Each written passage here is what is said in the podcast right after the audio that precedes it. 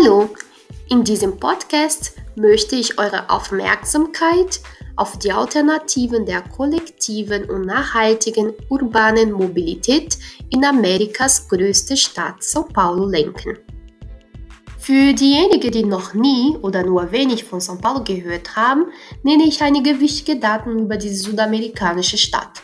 Die Stadt São Paulo liegt im Südosten Brasiliens und ist die Hauptstadt des gleichnamigen Bundesstaates.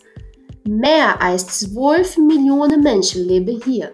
Das ist mehr als die Einwohnerzahl der zehn bevölkerungsreichsten Städte Deutschlands zusammen. Das finanzielle Herz Brasiliens ist so groß, dass ein ganzes Deutschland in seinen geografischen Raum locker passen könnte. Ja, São Paulo ist riesig. Die Entfernungen sind auch unglaublich. Um eine Vorstellung davon zu bekommen, pendeln viele der Einwohner täglich mehr als 40 Kilometer, wenn man den Hin- und Rückweg von zu Hause zur Arbeit oder zur Schule, zur Universität berücksichtigt. Und das mit Glück. Für viele sind 40 Kilometer nur die Hälfte der Strecke. Diese Zahlen wären vielleicht nicht so erschreckend, wenn der öffentliche Verkehr qualitativ gut funktionieren würde. Doch die Realität sieht etwas anders aus. Busse haben keinen festen Fahrplan, sodass ein- oder zweistündiges Warten auf einen Bus an einer überfüllten Bushaltestelle im Freien bei Regen oder Sonnenschein keine Seltenheit ist. Wenn der Bus endlich ankommt, ist es ein Kampf, eine Sitzbar zu bekommen. Die Busfahrt kann bis zu zwei Stunden dauern, mit vielen Stops, viele Fahrgästen, die versuchen, in den Bus einzusteigen und wenigen, die versuchen, auszusteigen.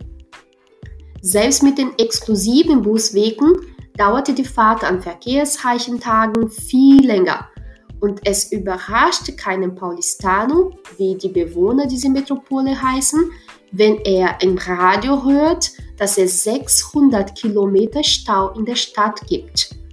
Darüber hinaus bringt der überfüllte Transport für Frauen eine zusätzliche Sorge mit sich, die sexuelle Belästigung. Und vielleicht fragt ihr euch, was sind denn nun die Alternativen zum Bus? Also, es gibt die U-Bahn. Pünktlicher, viel schneller und zählt nicht mit dem Staufaktor. Aber alle anderen Probleme bleiben. Maximale Kapazität, Angst vor sexueller Belästigung und eine weitere Komponente. Die sechs vorhandenen U-Bahn-Linien decken nur etwa 10% von São Paulo ab, was bedeutet, dass die U-Bahn für die große Mehrheit der Menschen nicht ausschließt, dass sie für bestimmte oder einen guten Teil der Strecke den Bus nehmen müssen. Die Firma Uber ist seit 2014 in der Stadt São Paulo tätig und bietet seit vier Jahren den Uber-Pool-Modus an, der ein geteilter Transportdienst wäre. Doch abgesehen davon, dass es bei weitem nicht die nachhaltigste Alternative ist, hat es einen unerreichbaren Preis für die meisten Menschen in São Paulo. Schließlich bleiben noch zwei Alternativen, zu Fuß gehen oder Radfahren. Nun, ihr könnt euch vorstellen, dass 20 Kilometer nur um beispielsweise zur Uni zu Fuß zu gehen, nichts ist, was man täglich machen kann. Und selbst wenn wir ein Viertel dieses Wegs berücksichtigen, können wir mindestens drei äußerst relevante Faktoren nicht ausschließen. Erstens, die schrecklichen Eiswaldbedingungen auf den meisten Strecken, die nicht nur die besten Schuhe auf dem Markt in kurzer Zeit abnutzen würden, sondern auch die Unfallgefahr erhöhen. Verletzungen durch Stürze auf Gehwegen sind die Ursachen für über 45 Prozent der orthopädischen Fehler im Krankenhaus. Ja, es gibt jeden Tag mehr als 500 Unfälle auf Gehwegen. Zweitens. Neben Stürzen besteht auch eine große Gefahr, überfahren zu werden. Nach Angaben des Rathauses gab es allein im Jahr 2019 359 getötete Fußgänger. Drittens, das Risiko von Raub, Entführung und Vergewaltigung, vor allem auf schlecht beleuchteten Strecken, spielt in einer Stadt wie São Paulo, in der die urbane Gewalt ein erschreckendes Ausmaß erreicht hat, ebenfalls eine große Rolle. Also alle oben beschriebenen Faktoren gelten auch für Radfahrer. Hier in Göttingen sind Radwege schon lange eine Realität. In São Paulo hingegen gehören sie erst seit 2014 unter der Regierung einer linken Partei zur Landschaft. Der damalige Bürgermeister widmet seine vierjährige Amtszeit der Einführung von Radwegen als Programm für Mobilität, Gesundheit und Bürgerbeteiligung. Aber seine Initiative muss zahlreiche Kritik einstecken, viele davon wegen des Verdachts auf überhöhte Rechnungen bei den Bauarbeiten und der Unangemessenheit vieler Streckenabschnitte der Radweg, der schwierig und gefährlich machten, in der Stadt São Paulo zu fahren. Andere Bürgermeister kamen, aber die Radweg blieben und wenn auch langsam, werden weitere Strecken neu gebaut. Heute hat die Stadt etwas mehr als 655 Kilometer Radweg, was für die Größe dieser Stadt fast nichts ist. Und was noch schlimmer ist, diese Wege konzentrieren sich in den zentralsten und teuersten Regionen der Stadt, wo die meisten Arbeitsmöglichkeiten und zahlreiche Optionen für Bildung, Kultur, Freizeit und Sport konzentriert sind und wo auch die privilegierte Minderheit lebt, studiert und arbeitet. Für diese Menschen ist das Fahrrad zweifelsohne die beste Alternative. Kostenfrei, gesund, beweglich und entlastend. Obwohl die Risiken von Unfällen zwischen Fahrrädern und Autos oder die Gefahr eines Überfalls für die meisten Radfahrer immer noch Realität sind, sind Fahrräder und Radweg eine ideale Lösung, um Menschen zu integrieren, das Konzept des urbanen Verkehrs zu verändern, die Lebensqualität der Bewohner und die Umweltqualität dieser Megalopolis zu verbessern. Allerdings ist das Wohnen in der Innenstadt nur für wenige etwas. Die Karte der Ungleichheit zwingt die große Mehrheit der Paulistanos in die Peripherie der Stadt und in die Favela zu ziehen, wo die Miete oft weniger als ein Viertel des Durchschnittspreises der Wohnungen in der Innenstadt Vierte beträgt. Mindestens zwei Faktoren machen das Pendeln auf zwei Räder zu einer fernen Realität für diejenigen, die am Rand der Stadt leben. Erstens die riesigen Entfernungen zwischen Wohn- und Arbeitsort.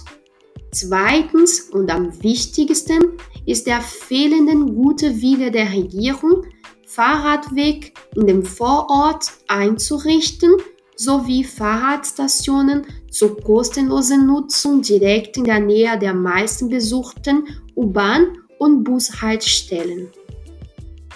Natürlich kämpfen Radfahrer und Institutionen, die mit dem Sektor verbunden sind, für die Demokratisierung dieses Verkehrsmittels und arbeiten hart an einer proaktiven und lösungsorientierten Agenda.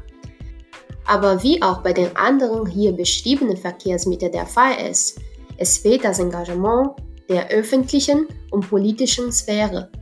Diese ist leider den Wünschen einer elitären Minderheit verpflichtet, die seit vielen Jahren die Stadt regiert.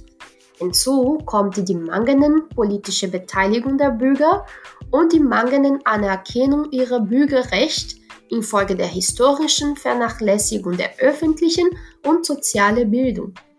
All das bringt einen bitteren und hoffnungslosen Beigeschmack über eine mögliche soziale Integration aus einer Kampagne für nachhaltige Mobilität des öffentlichen Verkehrs in der Stadt São Paulo. Nun, ich möchte hier betonen, dass ich kein Experte für urbane Mobilität oder Nachhaltigkeit bin. Mein Bericht basiert in erster Linie auf meinen persönlichen täglichen Erfahrungen als jemand, der Teil dieses Pendler-Szenarios war und auch auf meinen Lektüren zum Thema. Ich bin mir sicher, dass euch bei Hören dieses Podcasts Begriffe wie Stadt- und Sozialplanung, Verbesserung von Gehwegen und öffentlicher Beleuchtung, Überwachung und Polizeiarbeit, Verkehrserziehung, politische Bildung, Engagement, Kollektivismus und Bewusstsein als mögliche Lösungen oder Weg zu einer neuen Darstellung nachhaltiger Mobilität in der Stadt São Paulo durch den Kopf gegangen sein müssen. Wahrscheinlich habt ihr sogar andere Ideen. Und sie wären alle sehr willkommen, besonders dieses Jahr, da die Stadt den strategischen Masterplan überarbeitet, der die Richtung der öffentlichen Politik vorgibt, die unter anderem auf die städtische Mobilität abzielt. Aber in einer Stadt mit riesigen sozialen Abgründen ist die praktische Priorität für die große Mehrheit nicht, unter welchen Bedingungen sich der Einzelne von A bis nach B bewegt, sondern ob er überhaupt die Chance hat, um irgendwo hinzufahren, um sein tägliches Brot zu sichern. Für diejenigen, die tagtäglich ums Überleben kämpfen, scheint die Agenda für Nachhaltigkeit oder Mobilität nur ein Beiwerk zu sein. Und obwohl die Linke in ihren wenigen Regierungszeiten versucht hat, diese Lücken durch Sozialprogramme zu verhindern und gleichzeitig dem Bedürfnis der Stadt nach nachhaltiger Mobilität nachzukommen, sind es die Rechten und die Elite, die die Stadt und ihre Bürger weiterhin ausbeuten, vielleicht seit ihrer Gründung vor 467 Jahren. Was uns bleibt, ist, die kleinen Fortschritte zu erkennen und hart daran zu arbeiten, damit eines Tages die Menschenrechte aller Bewohner dieser Stadt, der volle Zugang zu Wohnraum, Infrastruktur, Gesundheit, Bildung, Freizeit und Mobilität respektiert werden und dass dies die Priorität in jedem öffentlichen Mandat ist, unabhängig von der Partei, die an der Macht ist. Ich danke euch fürs Zuhören und auf Wiederhören.